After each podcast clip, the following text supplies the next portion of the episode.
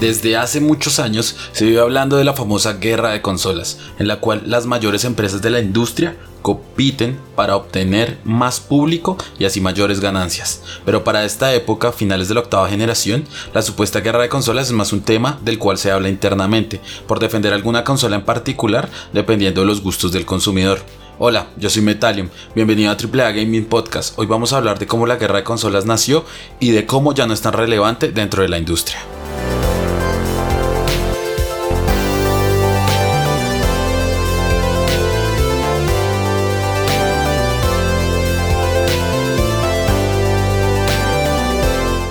Empecemos a mirar este tema mediante el origen de la guerra de consolas que se ve por los años de 1988-89 con la salida de la Sega Genesis. Ahí fue donde Sega hizo este famoso comercial en contra de Nintendo, Sega does what Nintendo que representa pues Sega hace lo que Nintendo no hace, comparación de juegos mucho más violentos, bueno, un montón de problemas que hubo ahí, pero más que todo queremos analizar que en esa época eso era algo normal porque la industria era muy chiquita para el momento. Hasta ahora estaba empezando a crecer. Pero en este momento eso se puede considerar como competencia desleal y no va contra los estándares de marketing que debería tener una empresa profesional a la hora de vender sus productos. Por eso, desde ahí comenzó todo este problema de que consola es mejor que qué consola y siempre se han hecho comparaciones de la misma generación, a veces excluyendo a Nintendo, porque Nintendo se fue por otro lado que vamos a analizar un poco más adelante, pero siempre se han hecho comparaciones de que si la Play 1 es mejor que la 64, que si el Play 2 es mejor que el, que el Xbox 1, que si el 360 es mejor que el Play 3, y de eso se basan también en cuál es la cantidad de juegos que tienen, cuál es la consola que es más potente para esa generación, qué consola ha tenido la mayor cantidad de ventas, bueno, un montón de cosas para ver qué consola es mejor que la otra y así pues generar una especie de guerra y separar a la gente en diferentes bandos según la consola que hayan comprado o hayan podido obtener. Ahí es donde empezamos a ver que la industria empieza a avanzar, ya llevamos unos 30, 40 años de evolución y llega un punto en donde ya las industrias no pelean por los clientes, sino sencillamente quieren crear un ecosistema lo suficientemente apto para que todo público pueda jugar. ¿Cuál es el objetivo de una empresa en sí? Generar ganancias. ¿Sí? Que pueden estar mucho más enamorados del gaming, pueden querer que los jugadores tengan lo mejor de lo mejor, sí. Pero al fin y al cabo, lo importante son las ganancias. Por lo tanto, ya se empiezan a ver cosas que potencian la industria en todo sentido, sin importar si es de una empresa o es de la otra. Ya vamos a analizar todos esos diferentes tipos de estrategias, pero entonces ahora veamos un lado bastante importante en esta guerra de consolas. En esos momentos en donde Sega empezó a hacer esa competencia desleal y Nintendo, en esa época la mayoría de gente que era jugadora activa eran niños.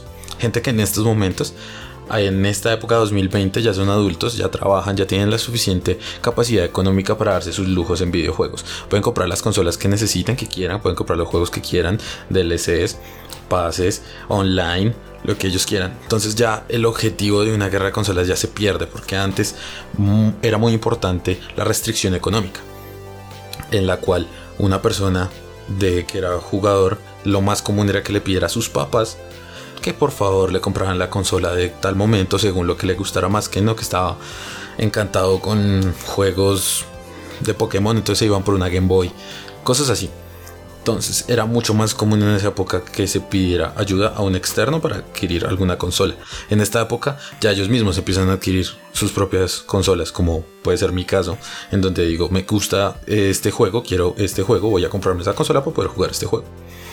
O si veo que hay una promoción bastante interesante como puede ser un mes de el, Xbox eh, Game Pass por un dólar pues bueno está bien porque no intentemos lo compremos experimentemos qué es lo que hay dentro de ese Game Pass entonces ya es una diferencia de público objetivo que hoy en la industria que ha cambiado. Ya ahora son adultos ya no son niños. Y eso a qué nos lleva a que en el paso de todos estos años se han empezado a hacer diferentes estrategias. Ya las empresas no hacen lo mismo para obtener ganancias. Antes sí se intentaba que no, que estos son mis juegos y véngase porque yo tengo mejores juegos que lo que tiene la competencia. Ahora ya no es tanto eso, ahora es cada empresa tiene su diferente estrategia que le funciona para su nicho de mercado. ¿Por qué? Porque es muy importante para cada empresa hacer un estudio de mercado en el cual le dice, dice, bueno, su tipo de población objetivo es esta. Y así estemos dentro de la misma industria, no es la misma eh, público objetivo, nunca. Eso lo podemos ver más claro en Nintendo. Nintendo llegó un momento en donde se salió de lo estándar, de la competencia que ya había con PlayStation y con Xbox, y dijo, uy, yo me voy a ir por otro lado. Y se fue por un público objetivo que empezó con la Wii y empezó a ser un público objetivo mucho más familiar, mucho más tranquilo, juegos más casuales. Siempre, siempre innovando. Nintendo es una empresa que le gusta innovar bastante, entonces los controles de la Wii, los Wii Motion, todo lo que es la Wii U con su tableta, ahora lo que son la Switch con los Joy-Con con diferentes tipos de vibraciones. Es una empresa que siempre ha querido mucho innovar, pero se salió del público objetivo común, que era el que tenían todos, y hizo su propio estudio de mercado y se centró en un público objetivo más específico.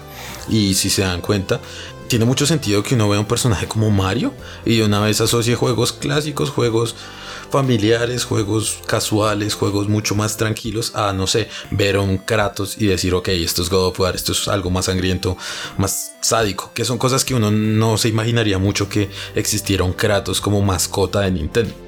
Entonces, eso es lo que se llamó el público objetivo. Cada empresa empezó a hacer su propio estudio de mercado y, según él, crear sus propias estrategias de mercado. Obviamente no fue de la noche a la mañana, la verdad, hasta ahora se está viendo la definición de esos estudios de mercado, hasta ahora se está viendo el camino que está tomando cada una de las empresas, a excepción de Nintendo que ya se vio desde la Wii, pero lo que fue PlayStation y lo que es Xbox, sí se ha visto hasta ahorita que es el plan que tienen grande. PlayStation está tirando mucho a jugar con las exclusivas. A ver, acá yo tengo en mi consola, mi consola no es la más potente del mercado, pero acá le tengo estos juegos que yo sé que usted lleva años jugando en otras consolas, en otras generaciones. Venga, que se lo va a continuar y es exclusivo de mi, de mi consola, por ahora. No le estoy diciendo que para siempre, porque no me sirve que sea para siempre. No porque sea para mí, sino para el mismo desarrollador. Al desarrollador no le sirve que su juego solo esté para una consola, porque está restringiendo un tercio del mercado. ¿Y dónde están los otros dos tercios? Pues puede ser en PC, en Xbox, donde sea. Entonces, le voy a dar un año de exclusividad a mi juego y podemos cambiarlo y meterlo a otras consolas. Esa es la estrategia de Sony. Al menos de que ya también se metan en otras cosas, como son directamente las financiaciones que hace Sony sobre los estudios. El mejor ejemplo puede ser Santa Mónica Studios, es el estudio creador de God of War, que ellos solo sacan sus juegos para PlayStation porque PlayStation es el que da toda la plata o la mayoría de la plata para mantener el proyecto hasta que sale a flote. Entonces, pues dice, está bien, mi juego, este juego que yo mismo patrociné va a salir solamente para mi consola. Tiene todo el sentido del mundo. Esa es la estrategia de PlayStation y no tiene nada de malo y lo van a seguir haciendo. PlayStation 5 va a seguir siendo una consola de exclusivas, de ven acá a jugar lo que no hay en otros lados. No tiene nada malo, es la estrategia que están cumpliendo y les funciona. Final Fantasy VII Remake salió para PlayStation primero y la gente que no tenía PlayStation o se está esperando a que salgan otras consolas o se compró una PlayStation a jugarlo de una. No tiene nada malo, es una estrategia de mercado totalmente válida. Vamos por el otro lado. Microsoft está aplicando otra estrategia de mercado muy diferente a la que está usando PlayStation. Microsoft se está centrando en expandirse por todo lado. En todo lado donde lo vean tiene que haber algún juego de Microsoft. Xbox tiene que salir en todo lado. Esto lo podemos ver con el claro ejemplo que ha sido los juegos de Microsoft en consolas de Nintendo. Entonces, Cuphead que salió en Switch y cosas así a, Microsoft lo único que le interesa es expandirse. A Microsoft no le interesa tener sus exclusivas. Las va a tener, claro. Gears of War siempre ha sido una saga exclusiva de, Microsoft. Pero digamos, ahorita salió Gears Tactic y ese también salió para PC. Que obviamente PC también es Microsoft porque la mayoría de jugadores utilizan sistema operativo Windows. Pero ya dejó de ser solamente exclusivo de esa consola. Ahora pasó a estar a un computador también. Pero el caso es que ellos quieren es mostrarse en todo lado. ¿Y qué es el plan a futuro que tienen? El, el plan a futuro que tienen es experimentar con la nube. Ahí es donde viene el Project X Cloud y viene la potencia del Series X. Ellos quieren que sus juegos no tengan restricción. Ellos están pensando mucho en el beneficio del jugador.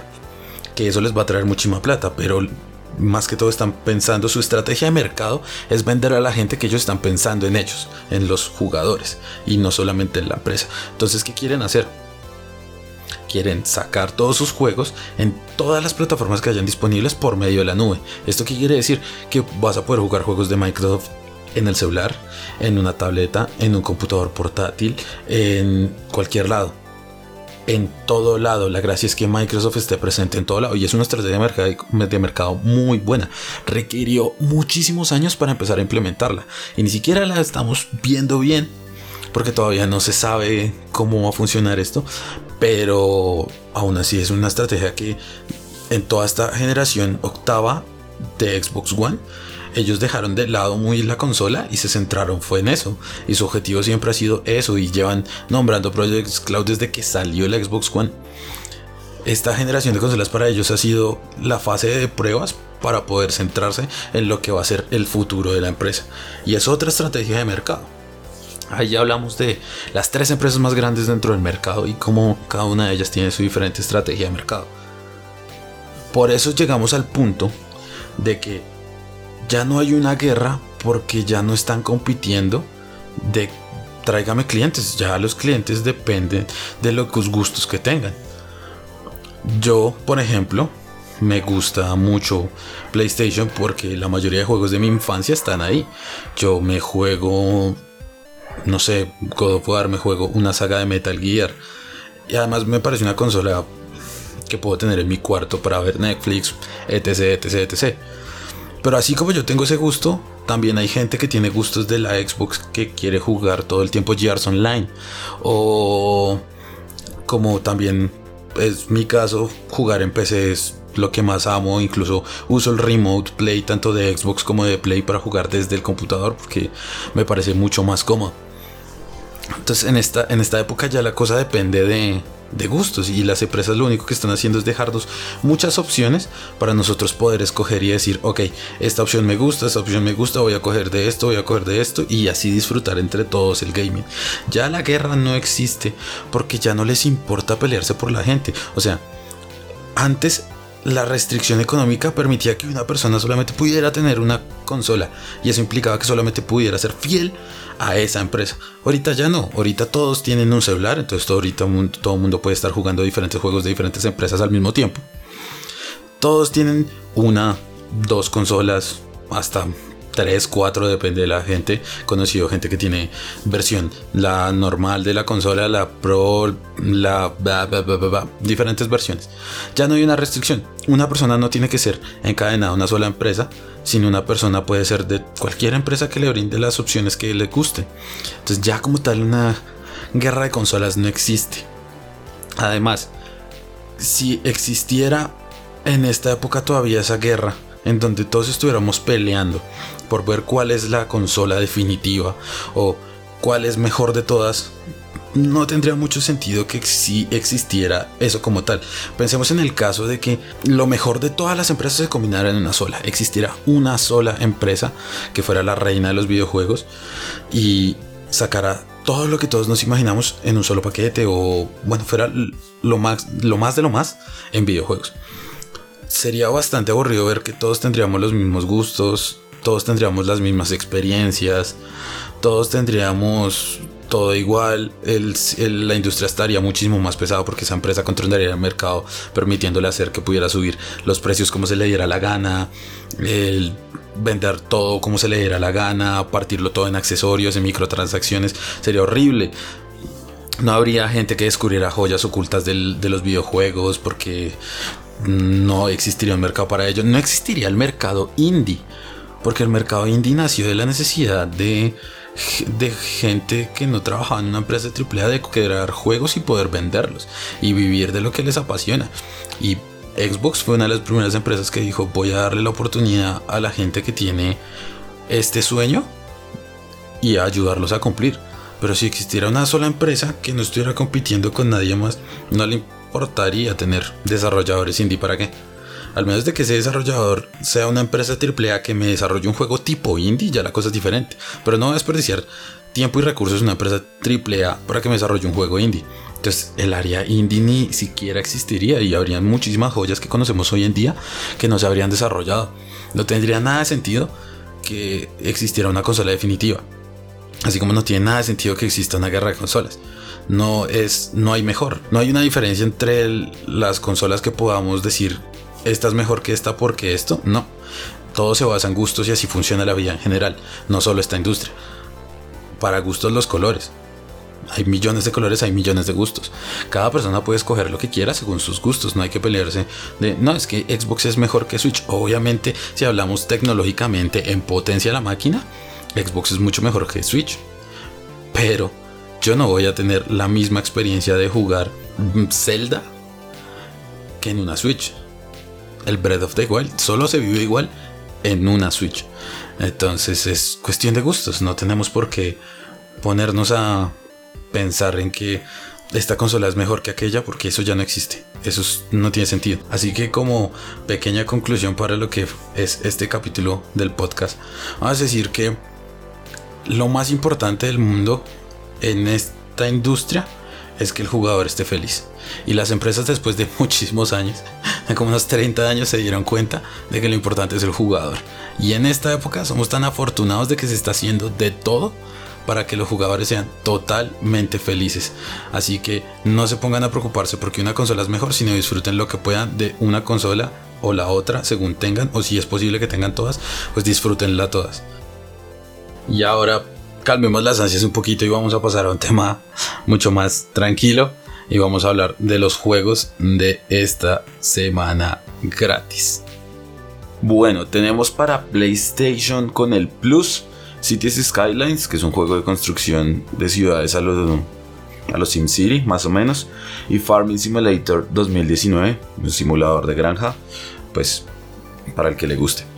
Pasamos a Xbox One, que sigue estando Crackdown 1, 2 y 2 Human. Entonces, pues no hay mucha novedad. Para los que tienen el Gold en Xbox, tenemos Knights of Pen and Paper, Sensible World of Soccer y B Rally 4. Esos son como los juegos gratis para Live Gold para PC. Como siempre, GOG con su lista interminable de juegos. Entonces, ya saben, links se los dejo en la publicación en las redes sociales para que vayan y vean cada uno de los juegos de GOG, ¿ok? Vamos con Epic Games que tiene Death Coming, Steam tiene Showdown Bandit, Uplay tiene los mismos, todavía sigue con Might and Magic Chess Royale y Rabbit's Coding, que pues otra vez es un juego para aprender a programar, no creo que sea muy interesante. Hay juegos para Twitch Prime, son un montón. Acuérdense, les dejo el link de todos estos datos en las redes sociales, en Twitter y en Instagram. Entonces, pues síganme. Igual hay juegos gratis en Itch.io, entonces también. Vamos a hablar esta vez de juegos gratis para celular. Entonces hay juegos gratis para iOS, que está Citus 2 y Pocket Academy por si a alguien le interesa jugar en su dispositivo iPhone. Y hay juegos gratis en Stadia porque están dando juegos gratis para que la gente empiece a meterse a este servicio. Y ahorita tenemos juegos buenos. Tenemos Destiny 2, está gratis la versión starter, entonces interesante. Tenemos Grid, un juego de carreras bastante chéveres. Guild, no sé. Tenemos Serious Sam Collection, que este incluye varios juegos de Serious Sam. Serious Sam es como un Doom sí, un arcade, un shooter arcade, pero más cómico, no tan serio como Doom, que Doom se tomó bastante en serio. Todo el hecho del infierno y del shooter, acá no, este Serious Sam no se toma en serio nada y es solamente a echar disparos por todo lado y a divertirse un montón. Entonces, grandes juegos, muy recomendados. Y hay dos juegos más de Steam World Dig que son un juego más o menos de plataformas Metroidvania raro. Entonces también interesante. Ya saben, todo esto se los dejo en mis redes sociales. Hablando de redes sociales, me pueden seguir en Twitter como arroba Gaming o en Instagram como AAA Gaming Podcast. O ya saben, pueden consultar la página web www.gamingpodcast.com. Ahí sale toda la información con todo lo que se está hablando. Si quieren hablar más centrado a juegos, pueden seguir también mi Twitter personal como Metallion Gaming o mi Instagram personal como Metallion-gamer. Y si me quieren ver jugar y hablar de estos temas en vivo, pueden seguirme en twitch.tv slash Metallion. Eh, hago directos martes, miércoles y jueves por la noche, 7 pm call. Entonces pueden ir a visitarme estos lugares para hablar de temas más específicos, en especial si lo quieren en vivo. Y eso sería todo. Muchas gracias por escuchar este episodio del podcast y nos vemos en el siguiente capítulo. Chao.